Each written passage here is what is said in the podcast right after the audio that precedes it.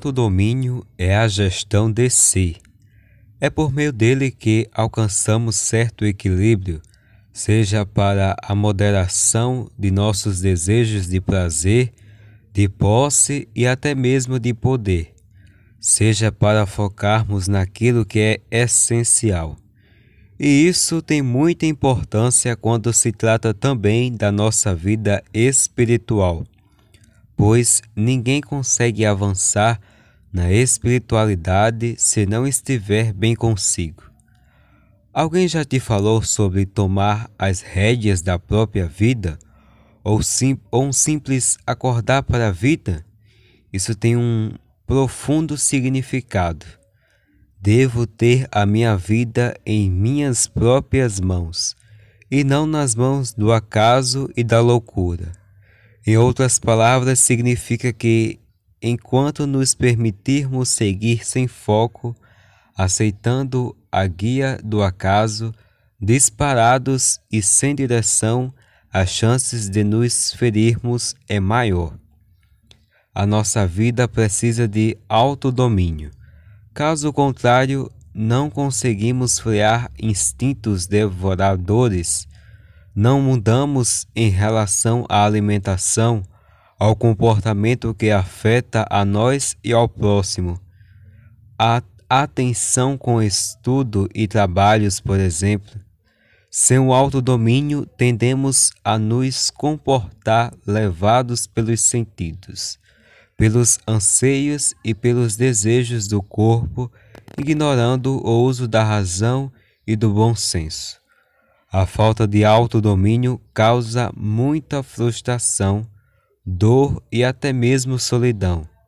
Existem muitos comportamentos no dia a dia que, se não forem dosados pelo autodomínio, tendem a desenvolver em nós algum tipo de mau hábito que pode se tornar um vício extremamente cruel.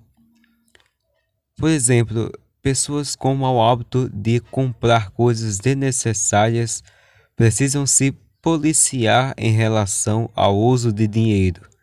Caso não o façam, tendem a desenvolver o consumismo compulsivo, ou seja, o vício em sempre comprar muito e disso pode resultar em um caos financeiro para a própria vida e para toda a família.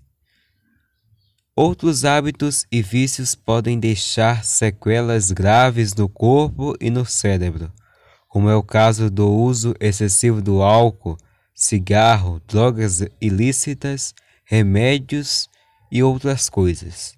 Ignorando o uso do raciocínio e do bom senso a tendência será sempre a de maquiar os problemas que são decorrentes dos próprios comportamentos impensados.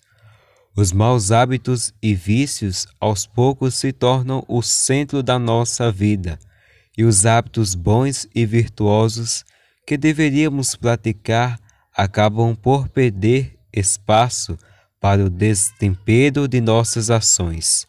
Sem autodomínio, perdemos a capacidade de investir nossas energias e tempo na salvação da nossa alma e no crescimento no reino de Deus. Sem ele, corremos o sério risco de desperdiçar nossa vida no que é supérfluo, sem profundidade e sem sentido. Mas como alcançar o autodomínio? São muitos os meios para isso. Claro que, dependendo da condição psicológica de cada indivíduo, às vezes é necessária alguma intervenção médica e terapêutica, como é o caso de pessoas com doenças como a depressão, vícios em drogas e neuroses. Exercícios espirituais também uma boa solução. Nos ajudam a ganhar mais força de vontade, como é o caso do jejum e da penitência, acompanhados de muita oração. Isso porque a privação voluntária de certos prazeres nos ajuda a adquirir autodomínio e liberdade de coração.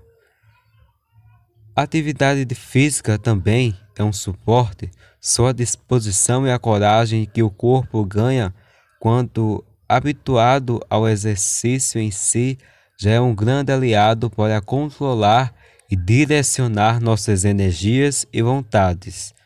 A sobriedade como estilo de vida também nos ajuda. Vencer nossos caprichos não é fácil, por isso precisamos de foco e determinação. Nesse caminho é muito importante abraçar a sobriedade como estilo de vida, educar nossa maneira de comer, de falar, de se alimentar e de se vestir. Organizar-se é extremamente necessário para uma pessoa que busca equilíbrio na vida. Há muitas maneiras de se organizar, principalmente escrevendo seu plano em uma agenda ou fazendo planilhas, tabelas, anotando em um mural ou até mesmo colocando um alerta no celular. A vida das muitas oportunidades para nos conhecermos melhor. Uma pessoa que se conhece sabe seus limites. Vale a pena investir em se conhecer para conquistar o amadurecimento de si. Pa tenha muita paciência. De modo algum devemos ser ingênuos em acreditar que as coisas acontecem da noite para o dia. Exercitar o que é virtuoso, assim como numa academia, para ter algum efeito, precisa de tempo e repetição. E atenção! Um dos maiores males da nossa mente é justamente a dificuldade em controlar a ansiedade e o imediatismo. Esse podcast está disponível nas principais plataformas de áudio. Por isso, não se esqueça de seguir a gente na Spotify ou na Amazon, de assinar na Apple Podcast, de se inscrever na Google Podcast ou na Cashbox e de favoritar no Deezer. Assim, quando o episódio novo sair, você vai receber a notificação. Até o próximo episódio.